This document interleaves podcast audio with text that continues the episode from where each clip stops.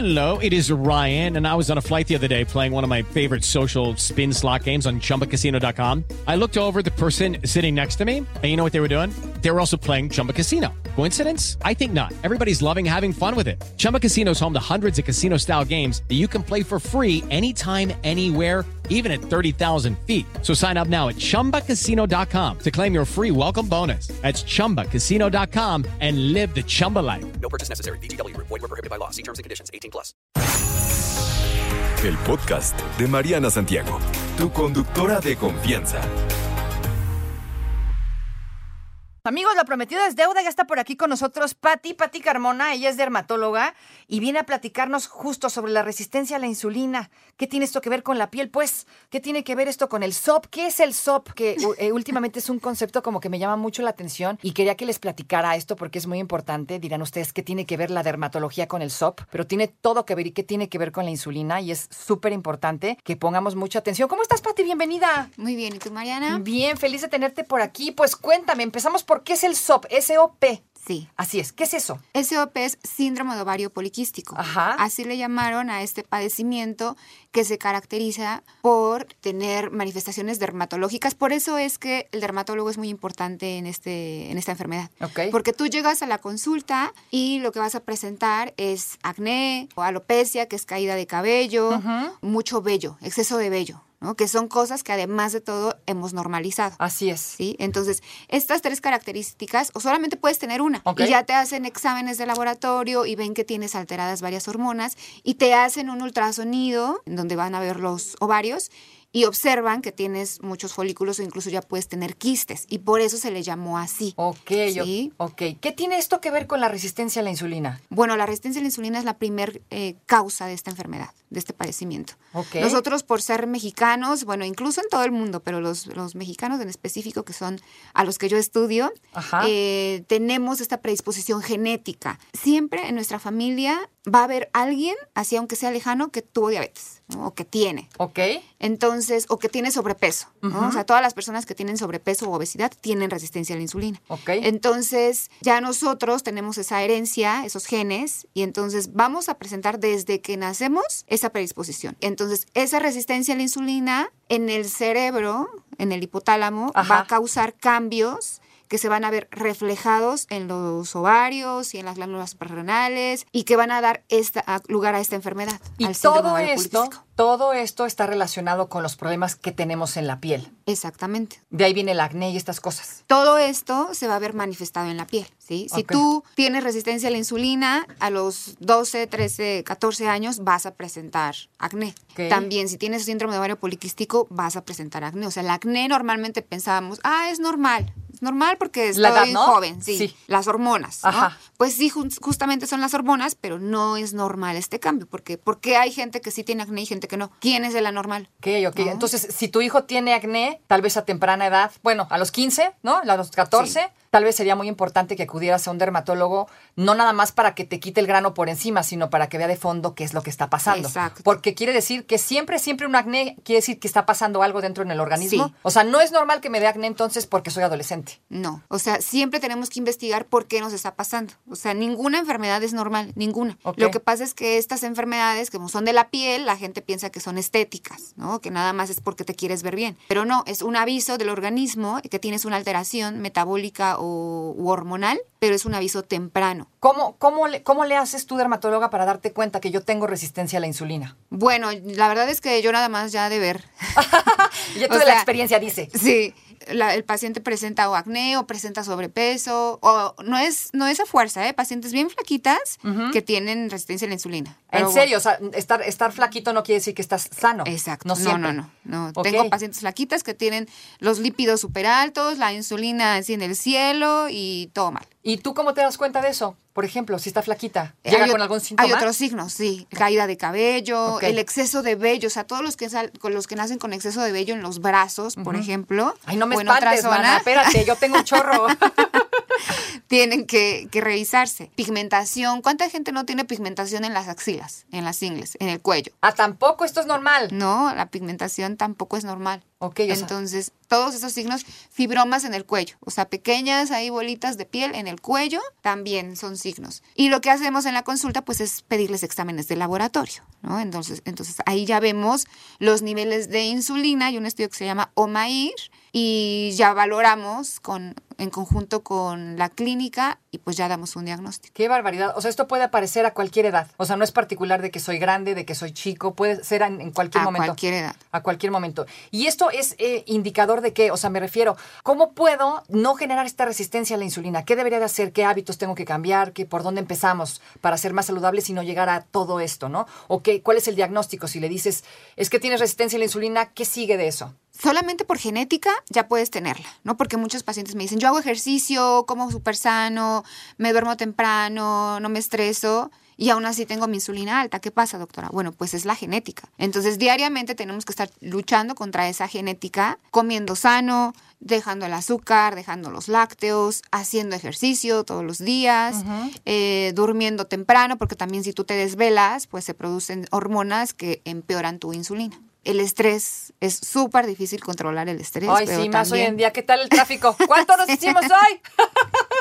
Sí, exactamente. Es difícil, pero bueno, tenemos que trabajar en ello. Porque mucha gente nada más piensa que por nacer ya tiene que ser sano y no. Y también cuidar mucho el intestino. La microbiota, todos estos bichos que viven en nuestro intestino, tienen que permanecer también sanos para que podamos nosotros tener salud. Puedes estar bien durante un periodo largo, largo, largo de tiempo y no sé, llego a los 46 y raja, le tengo resistencia a la insulina. O sea, puede aparecer mucho tiempo después. Pues siempre está, pero se, se detona por ciertos factores. Es lo que decía la gente antes. Es que mi abuelita se hizo, se hizo diabética porque se enojó, o por un susto, o porque mi abuelito se murió. Ajá. O sea, ya estaba ahí, ya está la genética. Acuérdate, nosotros somos 20%, 25% genética, 75% exposoma. Todo lo que nos pasa, todo lo que hacemos, todo lo que comemos. Entonces, ya está ahí, pero se va a detonar en diferentes edades, dependiendo, pues, también la genética y dependiendo la, el estilo de vida. ¿no? Ok, o sea, el estilo de vida es fundamental. Fundamental, súper importante. De hecho, es el 50% del tratamiento. Ok. Está conmigo Patti Carmona, nuestra dermatóloga, eh, platicando sobre resistencia a la insulina y sobre el SOP. Nos quedamos en esto de, de- de la insulina que nos decías, de, por ejemplo, la diabetes, ¿no? Para dejar bien claro esto, no es que de repente un buen día un susto, un coraje, un algo y apareció, ya estaba ahí, ya estaba implícita. Ok, hablando de esto, de, por ejemplo, este que está muy de moda, el body positive, ¿no? Esto de ser positivos con tu cuerpo y aceptarte como es. Y hablábamos de unos casos por ahí que aparecen en las redes sociales, ¿no? En donde aparecen niñas con barba que dices, ¿qué onda? Y dicen, no, pues es que hay que aceptarnos como somos, pues así nos tocó ser. ¿Qué onda con esto? Bueno, pues yo estoy totalmente en contra de esto, porque si bien claro que tienes que, que aceptarte y que quererte, pero tienes que buscar salud siempre. Entonces, estos son signos que nos obligan, nos tienen que obligar a ir al médico, a ir al médico y buscar la causa de por qué tenemos esto, porque si no, o sea, estas pacientes, estas eh, mujeres, en 20 años van a ser diabéticas, ¿no? Y 20 años sabes que se pasan rapidísimo, ¿no? Y dices, ah, bueno, falta tiempo. No, se pasa rapidísimo y cuando van a una revisión les, les dan un resultado y sabes que, ah, ya eres diabética, ¿no? Entonces, justamente esto es lo que tenemos que prevenir, ¿Ok? ¿no? Las complicaciones. Porque si bien hay gente que le gusta estar con barba y que le gusta estar con acné, pero la verdad es que es mala información. A mí no me gustan esas páginas, no me gusta nada de esas influencers porque están mal informando y están haciendo que muchas mujeres no busquen ayuda. Ok, o sea que si vemos a una mujer con barba, ¿no? O una mujer con obesidad, definitivamente deberíamos aconsejarle, oye, algo no está bien, qué bueno que te quieras así, que te gustes como te ves, pero no es normal. Sí, exacto. Siempre con respeto, ¿no? Porque eso es lo, lo más importante. Por eso están todas estas cosas, por eso están todos estos movimientos, por la falta de respeto que han sufrido estas personas a lo largo del tiempo. Exacto. Entonces, pues se rebelan y hacen estos movimientos. Pero si nosotros con respeto y alguna que sea nuestra amiga y lo, lo hacemos eh, como debe de ser, estaría pues muy bien aconsejarles. O sea, no está bien decir, pues yo así soy, o sea, tengo barba, tengo acné y, y tengo que aprender a quererme como soy. Debería de- yo de decirle como amiga, amiga, yo creo que esto no es normal, qué bueno que te ames como eres, qué bueno que te veas tú bonita en el espejo, pero no es normal. Tal vez deberíamos ir a un doctor. Exacto. Ok. Hablando de las complicaciones, ¿qué pasa, por ejemplo, si no me atiendo, que si no atiendo mi resistencia a la insulina? Bueno, pues la enfermedad más común y que todo el, el país tiene, pues es la diabetes, ¿no? Diabetes e hipertensión.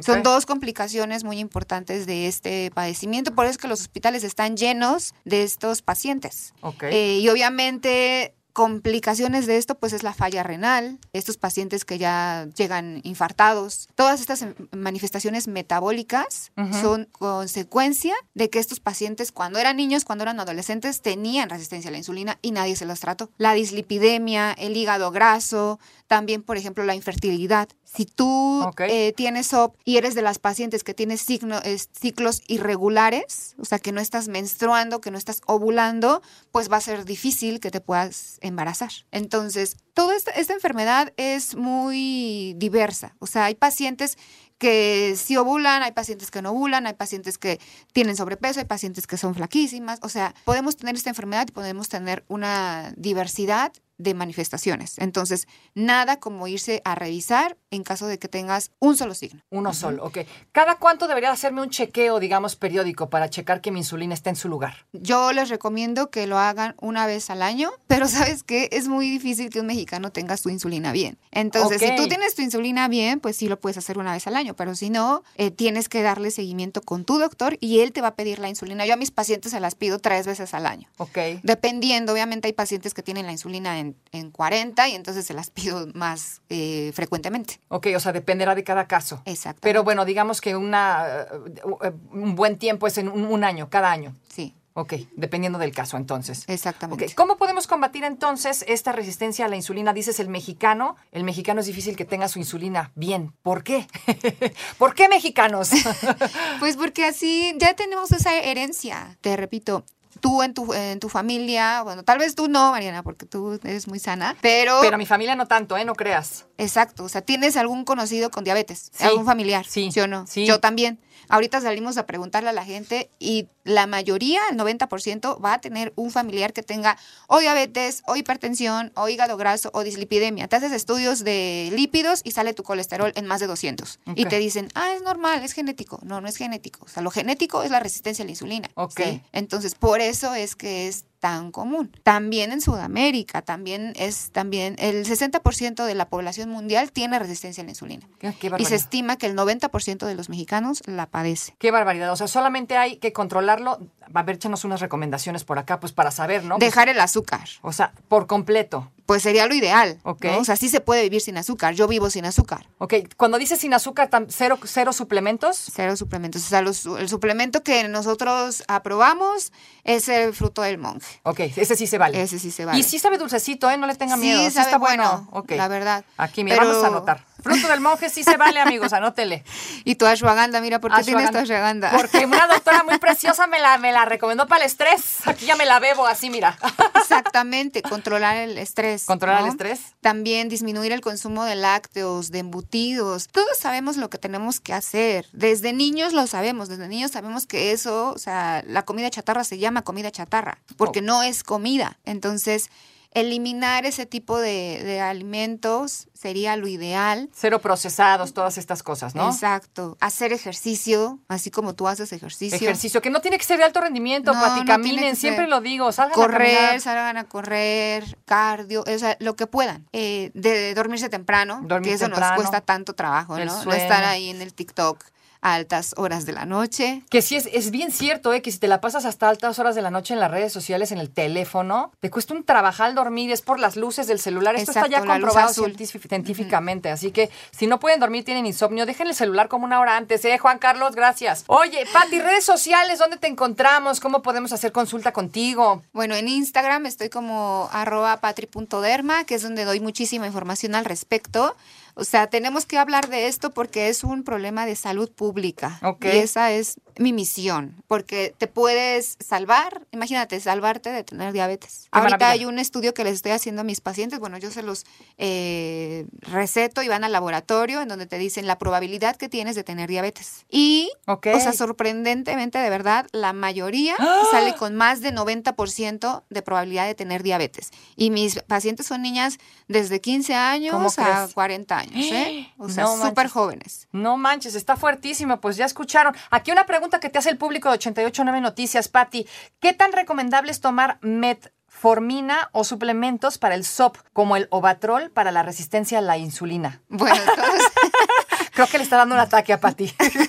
No, todo eso lo, te lo tiene que dar tu médico. O sea, la metformina es súper buen medicamento, mejora la microbiota, mejora la resistencia a la insulina. eh, y el ovatol que mencionan ayuda a mejorar el funcionamiento y la calidad de los, de los óvulos y de los ovarios, ¿no? Entonces, Recomendable. sí, pero solo si te lo deja tu médico. O sea, tienes que ir al médico. Te lo tiene que recomendar alguien. No te lo tomes así nomás No. porque decidiste tomarlo. No, porque luego les cae mal Exacto. y entonces ya hacen un gran problema. Ok, aquí me hablan del paño, que sí es por la insulina lo del paño. Bueno, esto que se llama melasma, o la gente le conoce como paño, sí, sí tiene un estímulo hormonal totalmente. ¿Sí? Las pacientes les trata su resistencia a la insulina y mejora mucho más rápido del melasma. Ahí está. Pues bueno, si quieren más información es arroba patri.derma, así la encuentran en es. Instagram y en sus redes sociales para que les resuelva todas las dudas que tengan. Pati Carmona, muchísimas gracias por la visita. Gracias, Marianita. No te preocupes, Mariana estará de regreso muy pronto. Recuerda sintonizarla de lunes a viernes de 10 de la mañana a 1 de la tarde por 88.9 Noticias. Información que sirve. Tráfico y clima cada 15 minutos.